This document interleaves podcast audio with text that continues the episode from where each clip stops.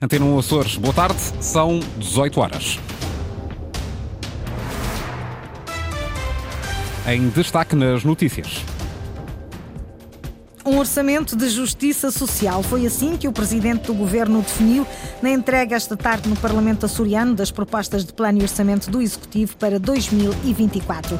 Secretário da Agricultura vai mesmo ter que dar explicações na Comissão de Economia sobre a entrada de gado nos Açores infectado com a doença da língua azul.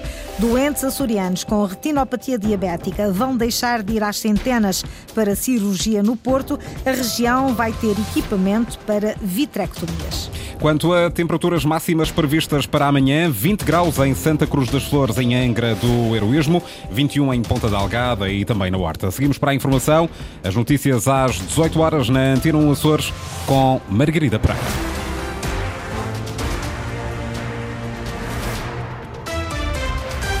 Um orçamento de justiça social. A definição é do presidente do governo, feita na entrega no Parlamento açoriano das propostas de plano e orçamento do Executivo para 2024. José Manuel Bolheiro garantiu que o reforço dos apoios sociais previstos nos documentos para o próximo ano fica muito acima da taxa de inflação esperada e destaca apoios aos reformados e pensionistas. Nós vamos praticamente duplicar, pela primeira vez, o cheque pequenino em mais de 100 euros, duplicando o valor que este governo encontrou quando tomou posse. É uma boa notícia para os nossos reformados e pensionistas. Nós vamos aumentar o apoio à compra dos comprimidos, o Compamid. É uma boa notícia a crescer o que já foi, com a diferença e a desburocratização deste processo para quem tem necessidade de ir à farmácia, à farmácia aviar as suas receitas para a compra de medicamentos. Nós vamos aumentar o complemento de pensão e da bom de família nós vamos uh, assegurar um aumento significativo no apoio aos doentes deslocados, uh, bem como aqueles que são de doença oncológica. E, portanto, temos um orçamento e um plano de justiça social impactante. Cheque pequenino será superior a 100 euros, diz o presidente do governo. José Manuel Bolheiro garante também que serão alteradas as carreiras da função pública, no sentido de permitir que os funcionários da administração regional possam chegar mais depressa ao topo da carreira.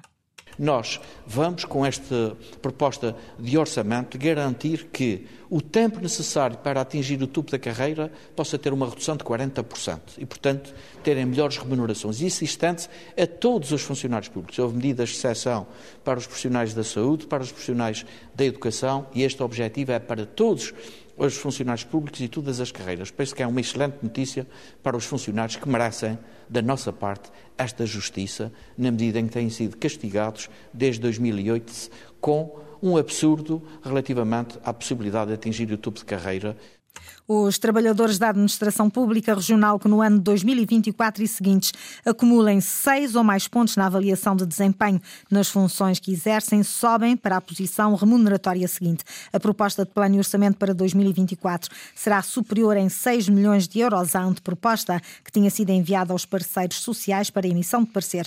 O valor global do investimento sobe agora para 740 milhões de euros. Questionado pelos jornalistas depois da entrega das propostas de plano e orçamento do governo. O chefe do Executivo açoriano disse estar disponível para dialogar com os partidos com assento parlamentar e aceitar propostas de alteração ao plano e orçamento para 2024, mas já mandou recado para quem possa querer gerar instabilidade política ou governativa durante o debate dos documentos. Ricardo Freitas. O presidente do governo garante que o plano e o orçamento não são documentos fechados e que podem ainda ser melhorados com propostas que venham do Parlamento. O governo assumiu a sua responsabilidade. O Parlamento agora assumirá a sua, na expectativa que, eh, como é natural, eh, havendo contributos sede parlamentar, pois que eh, poderão ser incluídos no plano eh, final. José Manuel Bolheiro deixa, no entanto, um recado aos partidos que possam querer chumbar os documentos e pôr em causa, por exemplo, a execução de fundos comunitários. São irresponsáveis aqueles que provocam instabilidade governativa e política que possam afetar, desde logo, a boa execução destes 600 milhões de euros que não podem ser adiados senão executados nos anos anos 24 e 25. O plano de investimentos do Governo para 2024 terá mais 6 milhões de euros do que aquilo que estava previsto na anteproposta, um aumento que resulta de um reforço de transferências da República, mas sobre o Orçamento de Estado, nenhuma palavra. Hoje não quero falar sobre o Orçamento de Estado porque, obviamente, a minha prioridade e o meu foco está na responsabilidade do Governo dos Açores em apresentar o seu uh, plano e orçamento à Assembleia Legislativa da Região Autónoma dos Açores. O Governo entra no último ano desta legislatura ainda na incerteza sobre o resultado da votação do plano e orçamento. Os documentos serão apreciados e votados em plenário entre 20 e 24 de novembro.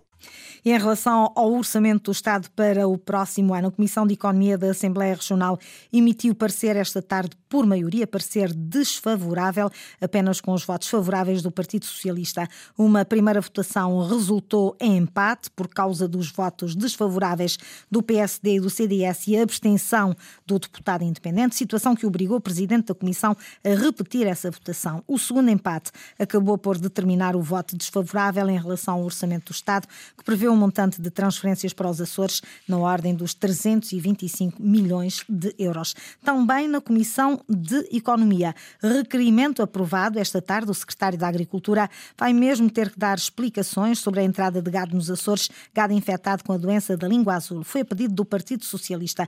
A deputada do PS, Patrícia Miranda, diz que há vários pontos a esclarecer. Entraram animais contaminados na região e isso foi assumido pelo seu secretário regional da Agricultura e Desenvolvimento Rural, quando diz que sim, um dos animais deu positivo. Só que o secretário fala em um, a Federação Agrícola fala em quatro e são situações que precisam ser esclarecidas. Outro dado. Aqui houve alguns deputados que falaram em alarmismo. Bom, alarmismo não é o mesmo que tentativa de abafar um caso, porque na verdade este caso só, tornou, só veio à conversa porque foi tornado público. Até à data, aquilo que se tentou fazer foi tentar esconder este caso. E este é o assunto que precisa ser esclarecido. É preciso perceber o que é que falhou para que essa situação tivesse acontecido.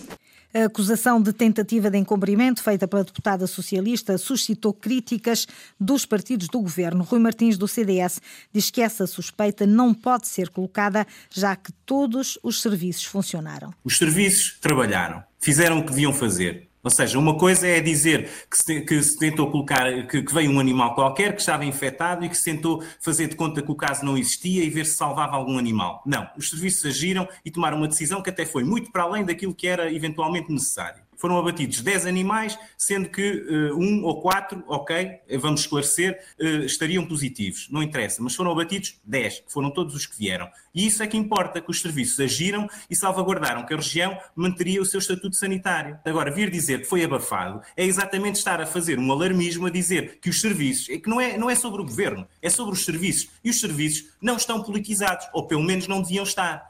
Por motivos diferentes, a ida de António Ventura à Comissão de Economia para esclarecimentos foi aprovada pelas três bancadas, CDS, PSD e Partido Socialista. José Pacheco, deputado do Chega, esteve em São Jorge, detectou problemas com os subprodutos do matador e falta de manutenção de gruas em vários pontos da ilha. Ana Azevedo. José Pacheco realizou uma visita oficial a São Jorge de forma a averiguar as principais dificuldades da ilha.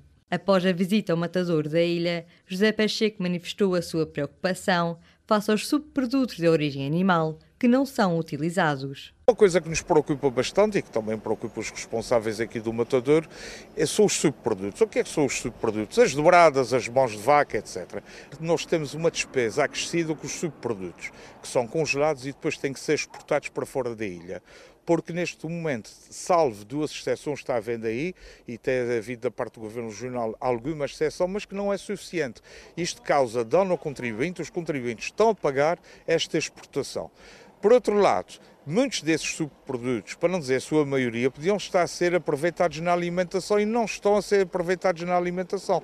Há aqui um erro, nós estamos a pagar duas vezes. Estamos a pagar a sua exportação e estamos a pagar para consumir outras coisas. O líder parlamentar do Chega Açores, durante a visita, alertou para a falta de manutenção de algumas gruas. A questão mesmo é que realmente tenho visto muitas gruas. Isso tem-me levantado alguma questão que é, se calhar alguém dê gruas a mais e esquecesse da manutenção. Se as gruas estão lá, possivelmente são necessárias.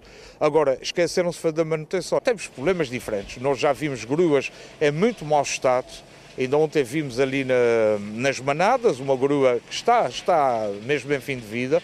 Uh, vamos ver agora na calheta, que parece que temos um problema grande ali com, com, com a grua, que já começa a dar sinais de fatiga, de fadiga uh, dos materiais, o que pode até ser um problema de segurança. Temos que analisar isto. José Pacheco abordou ainda outros problemas existentes na ilha como a habitação e a mão de obra.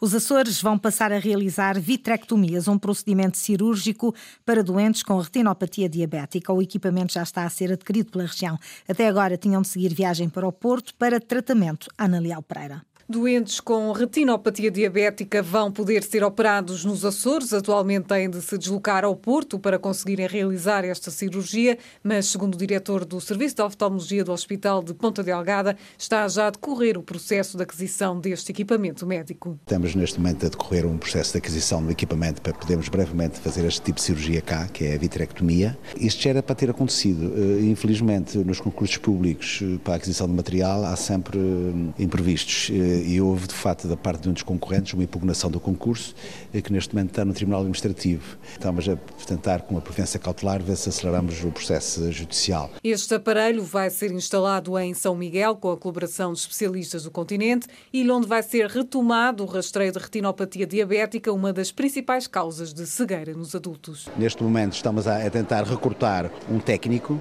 porque a técnica que fazia o rastreio abandonou o serviço público, trabalha no privado, mas tudo isso está já em sintonia com a secretária, a doutora Cedi, e com o Presidente do Governo. E estão a tratar do assunto com a maior brevidade possível, porque de facto é uma urgência voltar a, a implementar o rastreio da retinopatia diabética. E numa altura em que, diz Gil Rezendes, faltam médicos oftalmologistas, há agora mais vagas para a especialidade. Felizmente constatei com orgulho hoje que houve um aumento do número de vagas para oftalmologia, habitualmente eram 15, este ano passaram para 25. De qualquer das maneiras, temos muita carência de oftalmologistas. Faltam médicos oftalmologistas nos Açores, a região do país com maior incidência de retinopatia diabética diabética, doença que é um dos temas da reunião do Grupo Português de Retina e Vítreo, organizada pela Sociedade Portuguesa de Oftalmologia, decorre em Ponta Delgada, com cerca de 250 participantes. O governo dos Açores está a desenvolver ações junto de vários países para dar a conhecer as condições de acolhimento, de acolhimento de imigrantes na região e sobre as necessidades do mercado de trabalho. Isso mesmo ficou a saber-se no final dos trabalhos do primeiro Fórum das Migrações,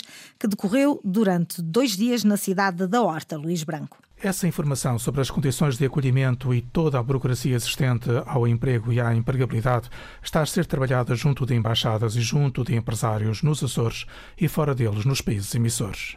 Porque é preciso também dar este sinal de responsabilidade neste exercício de integração por parte da empregabilidade, com as condições no cumprimento integral das leis relativamente aos direitos humanos e de dignidade de trabalhador.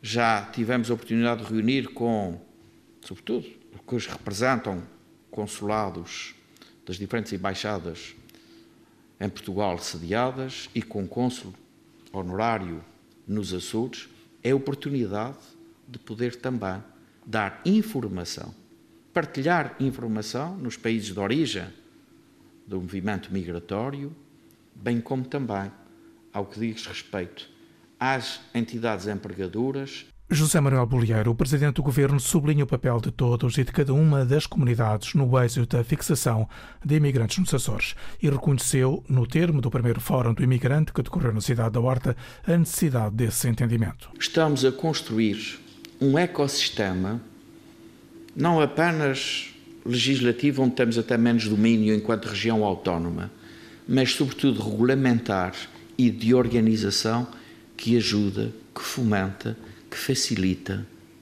a integração, para um lado, dos que chegam e a compreensão e a literacia da atitude de cidadania dos açorianos. Declarações do presidente do governo, onde teve a oportunidade de deixar o apelo aos empresários para aproveitarem as mais-valias das comunidades de fora dos Açores, que devem ser recebidas no respeito pela dignidade do trabalho e da pessoa humana. Cine Atlântico, oitava edição, mostra de cinema português. Em exibição em Angra do Heroísmo vão estar cinco filmes sob a temática Retratos de Família. É de 27 a 29 de outubro. O cinema faz-se em português a meio do Atlântico. Eduardo Mendes. Eles aqui gostam dos portugueses porque somos calados e aguentamos muito.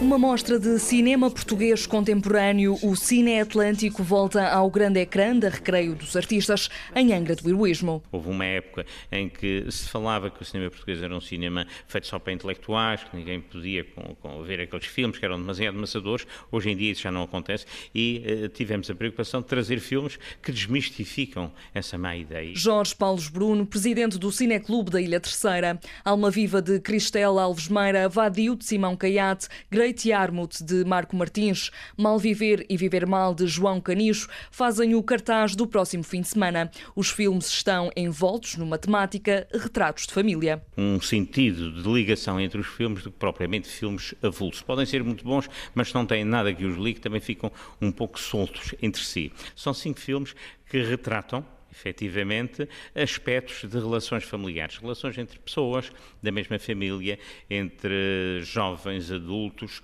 e que eh, constituem um núcleo bastante coeso ao nível da filmografia eh, portuguesa contemporânea. Para a organização do evento, os Açores são um mercado cinematográfico por explorar. Os Açores têm belíssimas condições para se rodar filmes, a custos muito mais reduzidos do que noutros sítios.